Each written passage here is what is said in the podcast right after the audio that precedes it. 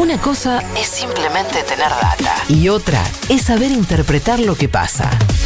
Gabriel Sued, en Ahora Dicen. Quiero antes de saludar a mi colega y amigo Gaby Suet, leer el comunicado que emitió Juntos por el Cambio después de la mesa, la reunión de mesa nacional que tuvo el día de martes. ¿Te parece bien, Gaby? Que arranquemos con eso.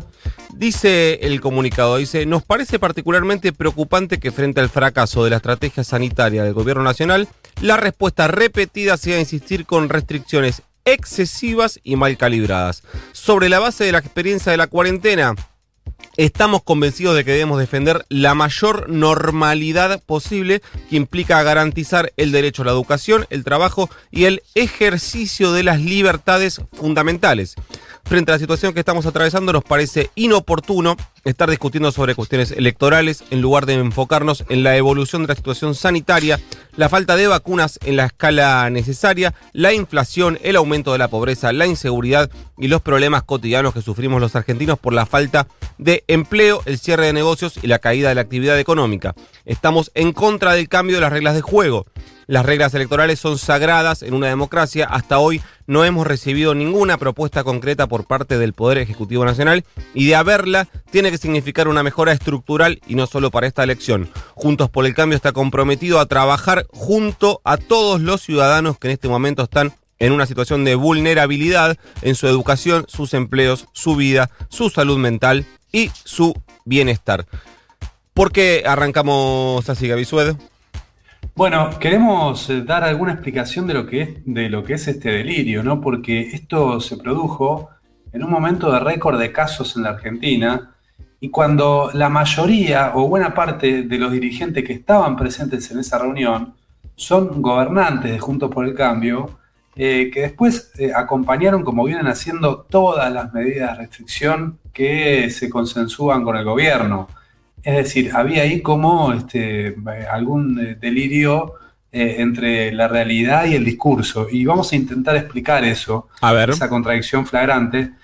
Hay algo para destacar, me parece, en, todo este proceso que arrancó allá en marzo, con el inicio de la pandemia, que es que pese a tensiones, algunas discusiones por lo bajo, hay una gran coordinación entre nación y provincias. Esto es algo para destacar cuando hagamos el balance de la pandemia, es algo para marcar, porque no pasa en todos los países, no fue así, no fue así en Brasil, no pasó lo mismo en España, tampoco en Estados Unidos.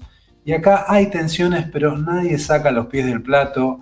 Las medidas que se disponen a nivel nacional se cumplen en las provincias, se cumplen en los municipios eh, y hay un trabajo coordinado.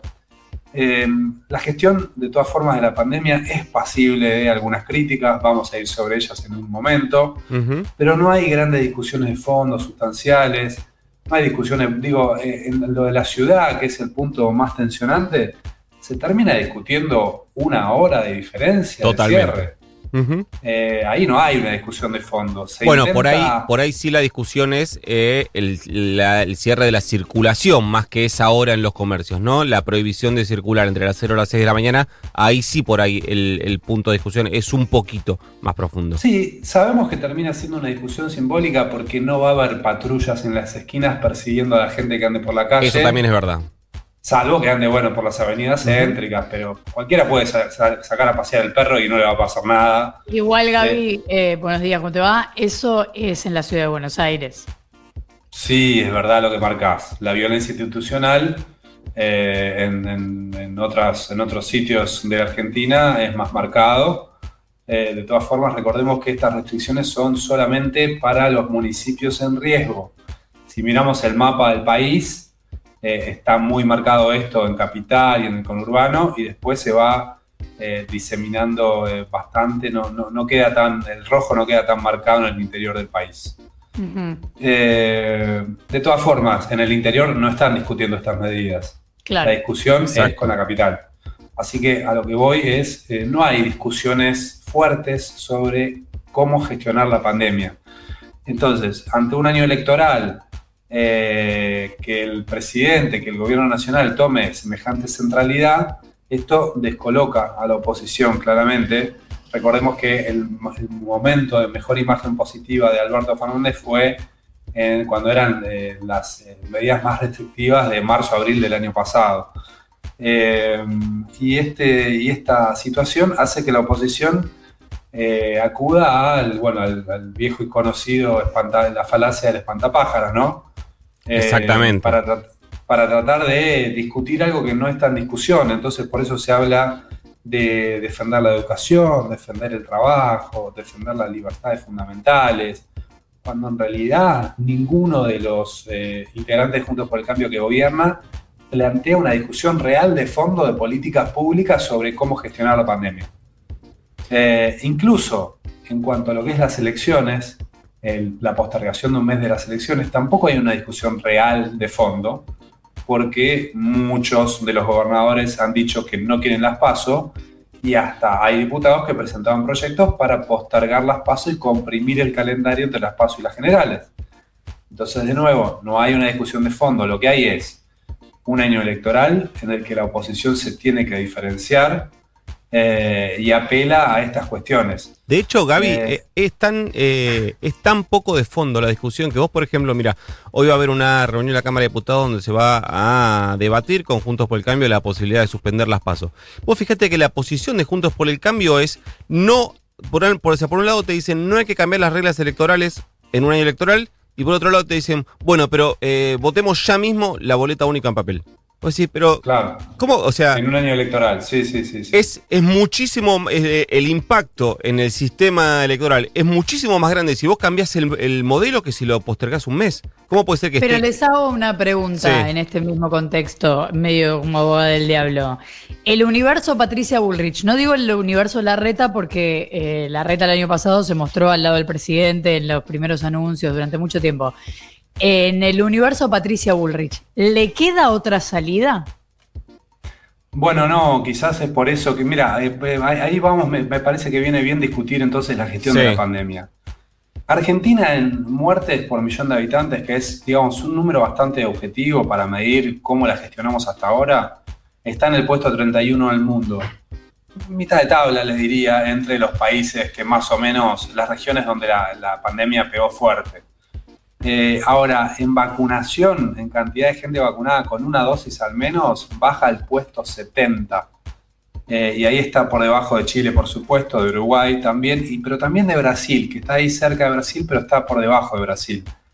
Eh, creo que la oposición podría, de hecho lo hace en ese comunicado, pero podría enfocarse en que la cantidad de vacunas que llegaban a la Argentina no son las suficientes. El ritmo de vacunación no es malo, eh, ayer Buenos Aires vacunó a más de 800.000 personas. Si la Argentina vacunara a ese ritmo, podría llegar a vacunar a toda la población de riesgo eh, antes de que arranque el invierno, pero las vacunas llegan a cuentagotas. Eh, y esto sí es un punto para criticar. Pero claro, a veces se distrae o no hay acuerdo interno sobre cómo criticar ese punto, porque de hecho terminan criticando, Patricia Burrich de hecho lo hace, termina diciendo que se abra, que se regule la compra de vacunas, algo que no pasa en ningún lugar del mundo. que no existe un mercado privado de compra de vacunas. No, de hecho, ayer le respondió Pfizer, pero a mí me parece eh, interesante la pregunta que hace Flor, porque es verdad que tal vez no les queda otra línea discursiva para avanzar que no sea otra, que no sea esa. Ahora, si solo tienen esa, tampoco tienen margen para crecer. bueno, yo creo que tienen que reforzar lazos con, el, con su electorado, mientras tanto. Claro. Entonces, esto de decir, eh, bueno, este, hablemos de estos grandes temas, eh, tratemos de ahí de vincularnos con lo que sabemos que son nuestro electorado, nuestra fuerza, no está mal. Ahora, le falta, así como la oposición usa esa palabra en el comunicado, le falta calibrar las críticas para eh, realmente conectar con un malestar social que está por todos lados porque la situación es muy mala, 42% de pobreza. Digo, la oposición tiene una oportunidad, pero está con un discurso descalibrado. Claro. Gaby, eh, te esperamos la semana que viene, si te parece bien, y si no te parece bien, igual también te esperamos porque eh, es parte de tu trabajo. Muy bien, espero no decepcionarlos. Abrazo. Eso no pasó nunca jamás. 7.48 de la mañana.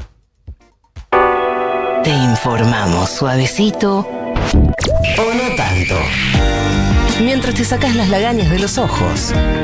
Ahora dicen.